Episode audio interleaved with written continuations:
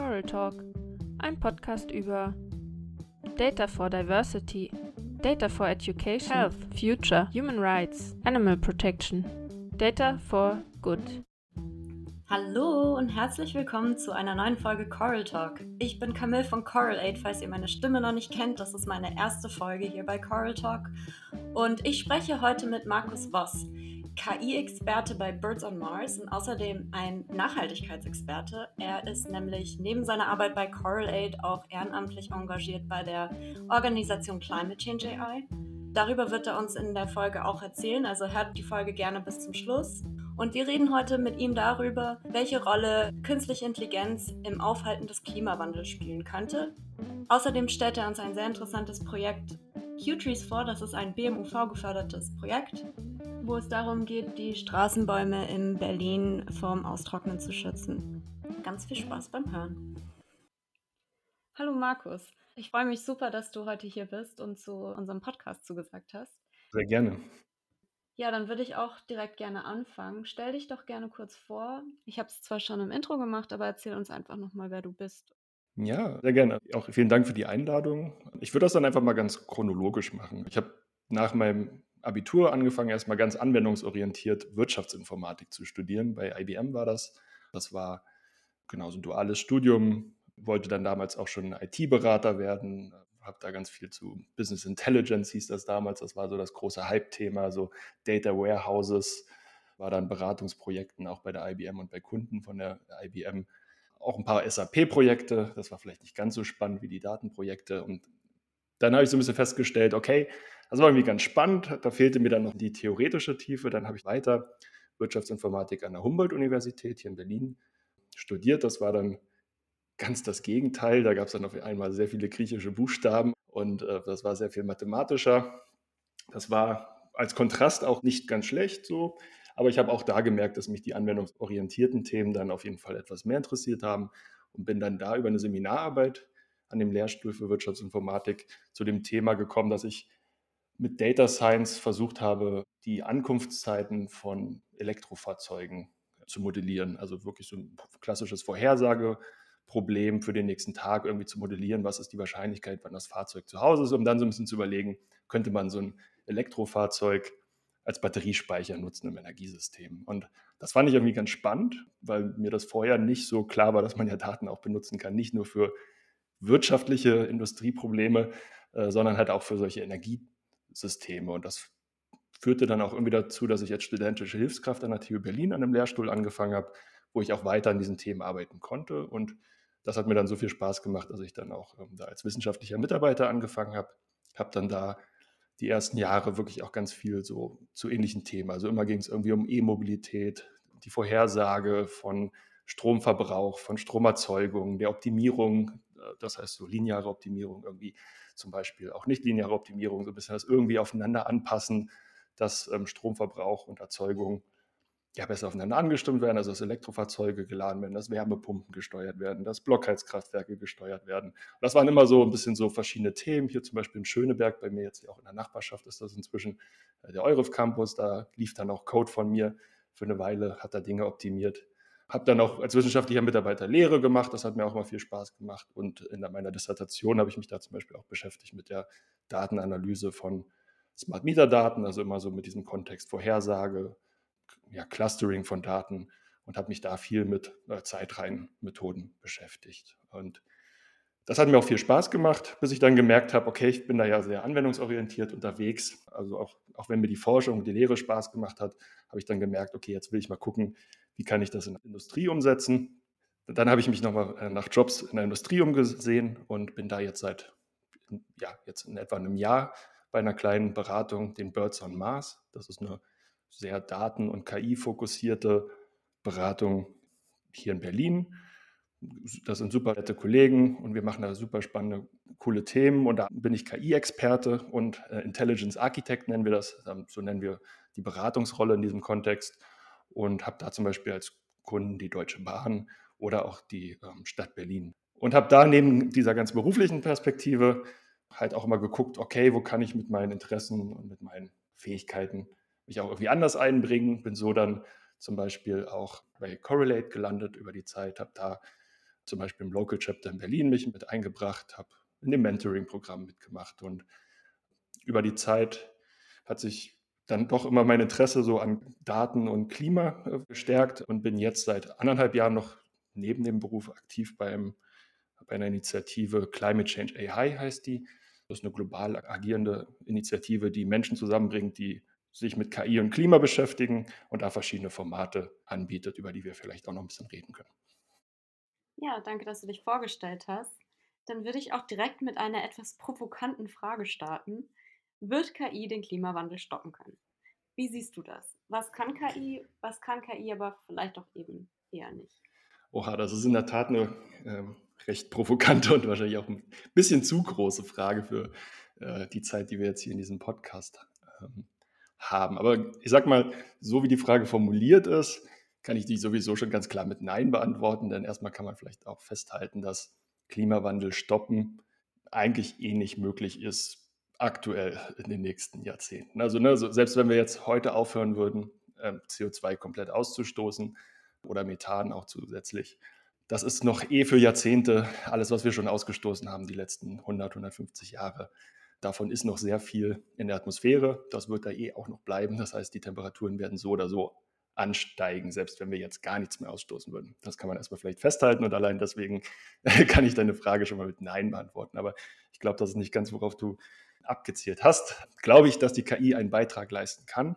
Das ist eine Frage, die ich auch sehr gut finde und die mich jetzt auch in den letzten Jahren immer mehr umtreibt. Ich würde schon sagen, ja, aber es ist auch kompliziert. Ich würde schon sagen, dass die KI viel verschiedene Potenziale hat in verschiedenen Anwendungsgebieten im Bereich der Vermeidung des Klimawandels, also irgendwie das Abschwächen des Klimawandels, aber auch in der Anpassung des Klimawandels irgendwie was zu machen. Da gibt es super viele Anwendungsgebiete, das Energiesystem, in dem ich mich ja viel schon beschäftigt habe, im Transportsektor, im Industriesektor, ja, im Gebäudesektor. Also eigentlich überall, wo CO2 anfällt, gibt es, wenn man da reingeht in diese verschiedenen Anwendungsgebiete, auch Potenziale, wo die künstliche Intelligenz mit den ganzen verschiedenen Methoden, die in diesem, ich nenne das immer so Werkzeugkasten sind, auch irgendwo ansetzen können. Seien es so, wie ich gearbeitet habe, mit Zeitreihenmethoden, aber auch mit der Bildverarbeitung, mit der Objekterkennung, oder auch mit der ja, Texterkennung gibt es auch Ansätze. Kann man zum Beispiel Mehrwerte schaffen. Kann man vielleicht auch ganz konkret einfach mal am Energiesystem machen. Ähm, habe ich ja schon so ein bisschen erwähnt. Also ich habe zum Beispiel viel mit Prognosen von Stromverbrauch und der Stromerzeugung gearbeitet. Und man, das wird halt immer wichtiger in einem Energiesystem, in dem es sehr viele erneuerbare Energien gibt. Und das wird wichtig auf verschiedenen Zeitskalen, also von den nächsten Minuten bis in die nächsten Tage. Das wird wichtig auf den verschiedenen Netzebenen, also auf der Gebäudeebene bis hoch auf die Übertragungsnetzebene. Und das wird auch jetzt immer mehr und immer besser gemacht, weil das ist das, wo man wirklich jetzt schon Mehrwerte bringen kann, wenn man Dinge besser vorhersagen kann. Seien es irgendwelche Stromverbräuche, Stromerzeugung. Da kann man dann definitiv Dinge effizienter machen. Das machen die Netzbetreiber auch jetzt schon. Und da arbeiten auch die Data Scientists schon mehr und mehr daran, diese Prognosen immer besser zu machen. Und da konnten wir auch zum Beispiel in Forschungsarbeiten am Lehrstuhl immer ganz gut zeigen, dass da wirklich auch Machine Learning Methoden, wenn man halt viele Daten hat, auch bessere Prognosen erzielen können als zum Beispiel klassische statistische Modelle oder was es auch im Energiesystem öfter gibt, physikalische Modelle, also wo man versucht, das Stromnetz selbst zu modellieren und zu simulieren. Und da konnten wir zeigen, dass man da datengetrieben durchaus Mehrwerte erzielen kann. Aber, und das ist das jetzt, wo es ein bisschen komplizierter wird, natürlich glaube ich nicht, dass die KI alleine da irgendwie uns aus dem, den Karren aus dem Dreck zieht. KI wird immer nur eine von vielen Maßnahmen sein. Es wird immer auch viele ja, andere wichtige oder wahrscheinlich auch viel wichtigere Maßnahmen geben. Sowas wie, nehmen wir jetzt mal wieder im Energiesystem, Beispiel Gebäudesektor, in dem ich auch ein bisschen was so simuliert und optimiert habe.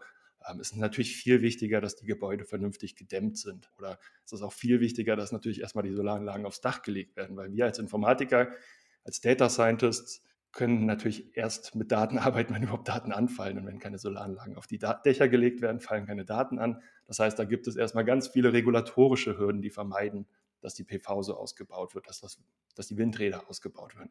Und da müssen erstmal ganz viele regulatorische Hürden angegangen werden, bevor wir als Data Scientist, als InformatikerInnen überhaupt irgendwas machen können. Das heißt, Potenzial ja, aber es wird immer nur ein Teil sein. Um es noch komplizierter zu machen, die KI ist ja auch an sich erstmal nur, so wie ich es gesagt habe, ein Werkzeug, ein Werkzeugkoffer und wie es nun mal mit Werkzeugen ist. Äh, man kann die natürlich auch für genau das Gegenteil einsetzen, als für was Gutes. Also so kann natürlich auch mit der KI nach Ölfeldern optimal gesucht werden, wo man besser nach Öl bohrt. Ja, das heißt, die KI selber kann natürlich auch genau das Gegenteil bewirken. Dann gibt es noch andere Dinge wie Rebound-Effekte. Das nennt sich auch das Revance-Paradoxon. Das heißt, wenn man Dinge effizienter machen kann, führt das auch manchmal dafür, dass es in der Gesamtbilanz doch zu mehr Verbrauch führt, weil man dann einfach mehr davon macht. Es gibt auch viele gute Beispiele in der Nachhaltigkeitsforschung und so die Gefahr gibt es auch beim Einsatz der KI. Wenn man Dinge effizienter macht, weil das ist ja oft das Ziel, ja, kann das natürlich auch dazu führen, dass man einfach mehr davon macht. Und das heißt, man muss es einfach richtig machen, wenn man KI einsetzt. Man muss im Zweifel auch äh, bereit sein, nicht KI einzusetzen. Also wenn man im Bereich, äh, ja, in, in, in, seiner Analyse feststellt, dass Arima das bessere Vorhersagemodell ist, dann reicht halt auch eine statistische Methode oder eine lineare Regression. Auch das habe ich schon festgestellt, dass es manchmal gar nicht so einfach ist, bei Zeitreihen zum Beispiel die dann zu schlagen, die Modelle mit einem neuronalen Netz, wenn man nicht genug Daten hat. Ja, und auch so zählt dann, wenn man sich solche Anwendungsbereiche anguckt, natürlich immer, dass man das möglichst gesamtheitlich anguckt. Das heißt, man muss natürlich auch gucken, dass die KI selber auch einen CO2-Fußabdruck hat, dass Daten, die man erhebt, einen CO2-Fußabdruck haben, sodass irgendwie so eine Gesamtsicht auf so einen Anwendungsfall immer sehr wichtig ist.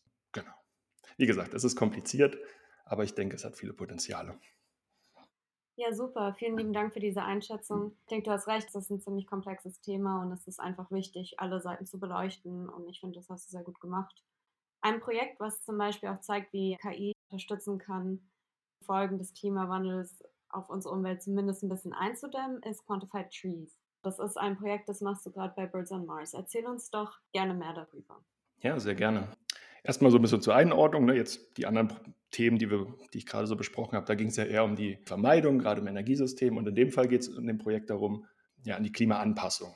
Ähm, ganz konkret ähm, ist die Motivation des Projektes, dass in Berlin, ich meine, wir reden hier heute bei deutlich über 30 Grad aneinander, man auch merkt, dass es deutlich wärmer wird in den letzten Jahren. Das kann man wirklich relativ deutlich merken und man merkt auch die letzten ja, Wochen und Monate, es hat kaum geregnet. Im März dieses Jahres hat es in Berlin fast gar nicht geregnet. Also wenn man da mal guckt, das war unter einem Millimeter. Das ist wirklich sehr, sehr wenig. Also normalerweise müsste es viel mehr regnen und das macht es den Bäumen in Berlin sehr, sehr schwierig.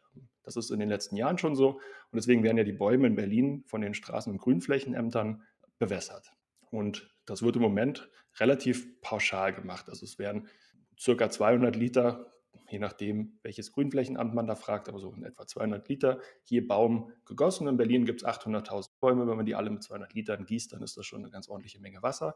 Es werden nicht alle 800.000 Bäume bewässert, muss man auch sagen, weil es einfach dann doch zu viel Wasser wäre. Deswegen wird geguckt, okay, es gibt so eine Art Priorisierungsliste, dass man erstmal mit den jüngsten Bäumen anfängt und dann ist die Idee, dass die ältesten Bäume, die stehen ja schon eine Weile, die stehen teilweise deutlich, also ja, fast Jahrhundert Jahre, 50 Jahre, 60, 80 Jahre.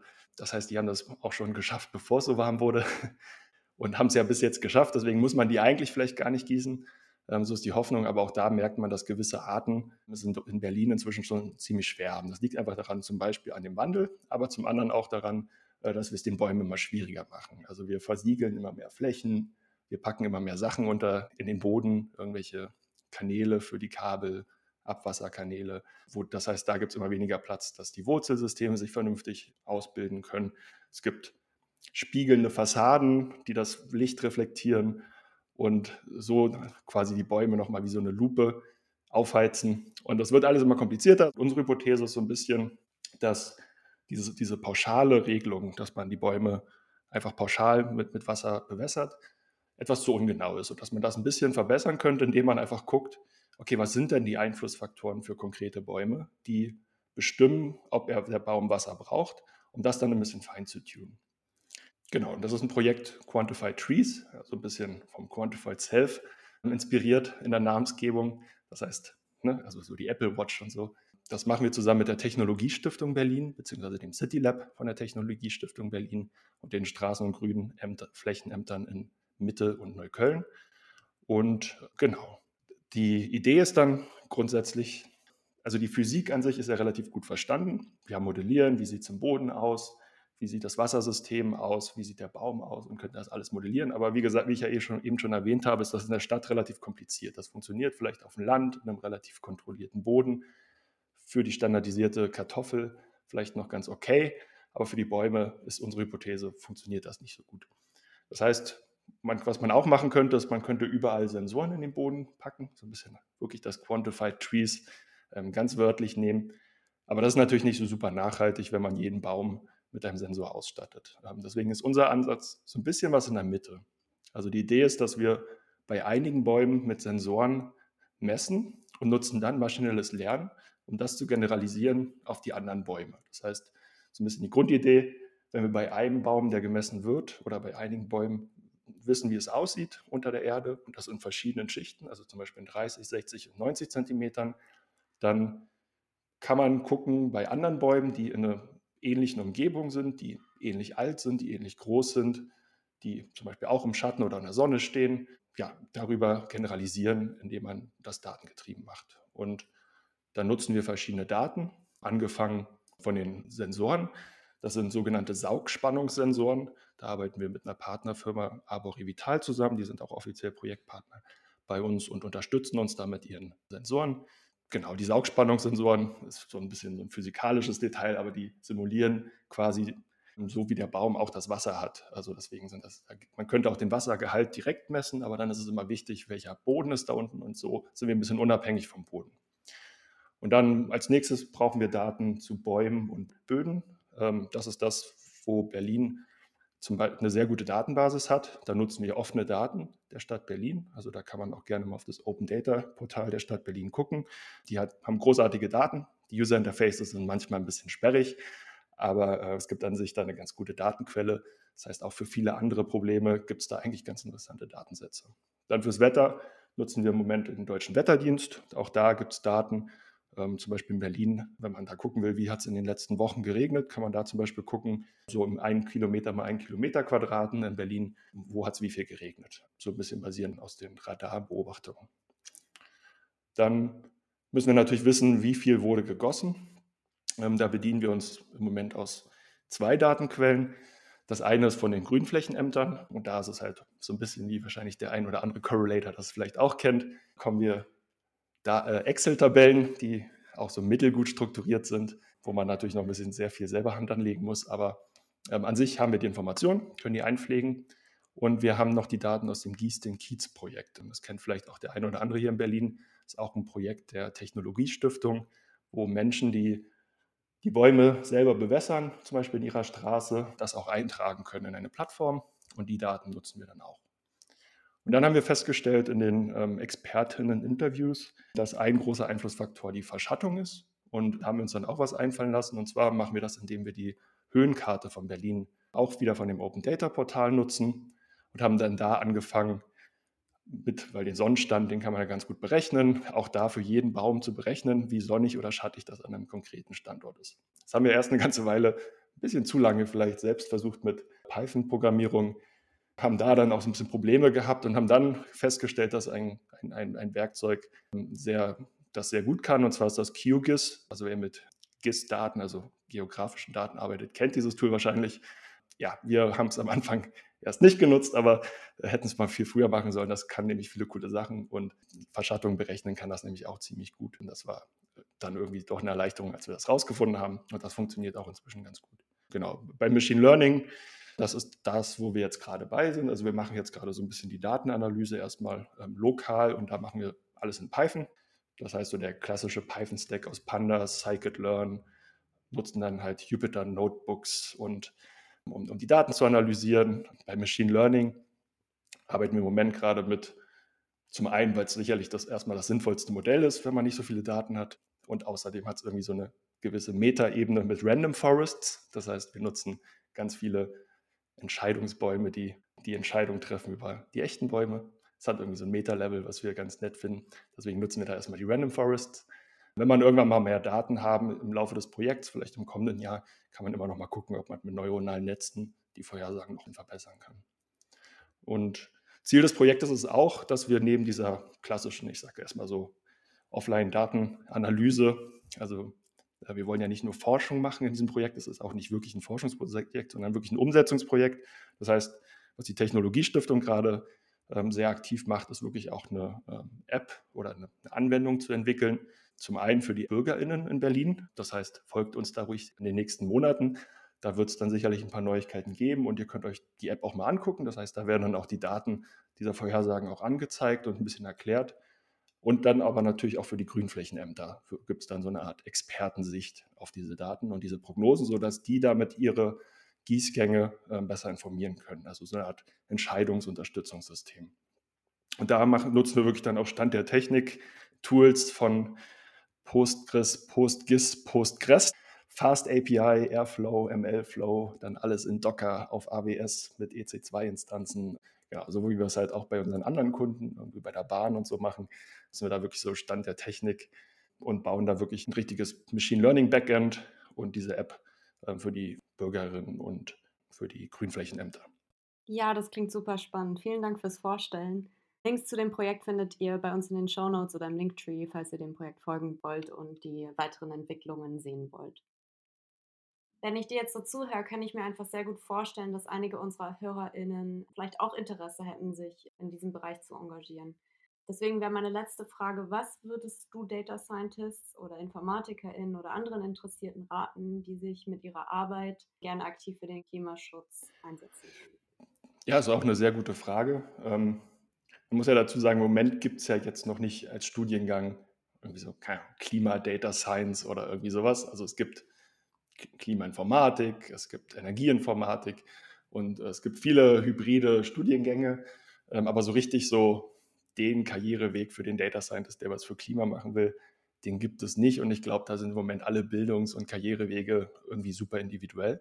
Wenn ich vielleicht schon in eine Richtung auch Experte bin und mir noch die andere Richtung ein bisschen fehlt. Da möchte ich ja ganz gerne natürlich irgendwie auch Climate Change AI, die Initiative, die ich schon angesprochen habe, und die Formate bewerben. Ich meine, also wir haben nämlich viele verschiedene Formate, wo wir genau von Menschen, die am Anfang ihres Studiums stehen, bis zum Professor äh, Formate, die man oder auch dem äh, jemand, der in einem Startup arbeitet oder auch in der Industrie arbeitet, die an die adressiert sind. Also ganz konkret gibt es zum Beispiel dieses Jahr die erste Iteration einer Summer School. Leider konnten wir in dieser ersten Iteration, um es überhaupt zu bewerkstelligen, das ist schon eine ganz schöne große Mammutaufgabe, erstmal nur mit 100 Teilnehmerinnen starten.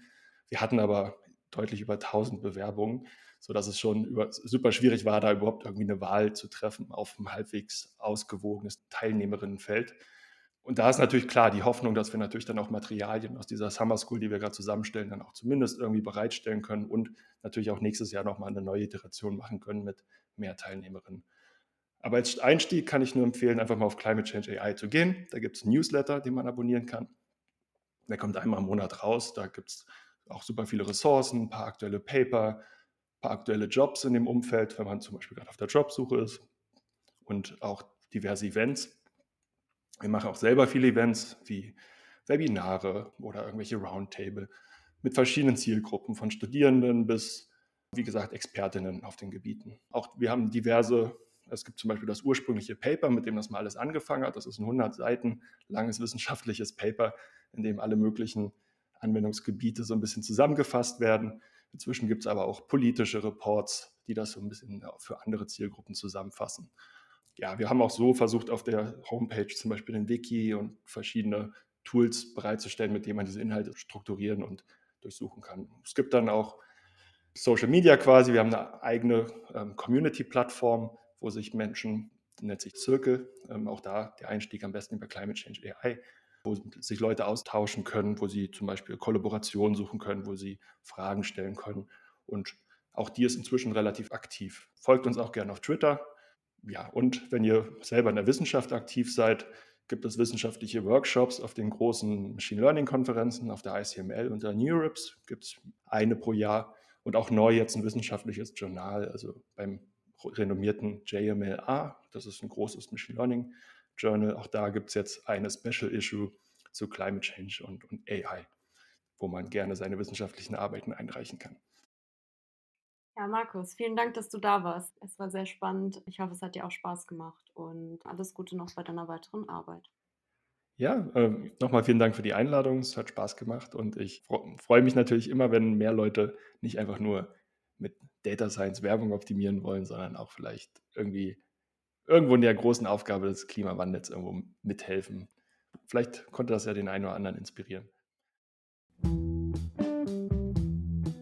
Das war Coral Talk, ein Data for Good Podcast. Dir hat's gefallen? Dann lass es uns wissen auf Instagram unter @coraltalk oder bei Facebook und Twitter unter @correlate. Abonniere uns auch gerne auf der Podcast-App deiner Wahl oder lass uns eine Bewertung bei iTunes da. Redaktionsteam Jasmin Klassen, Lisa Görke, Camille Kundas und Theresa Kriecherbauer. Der eingespielte Jingle ist Hey Mercy von Piers Murphy. Bis zum nächsten Mal.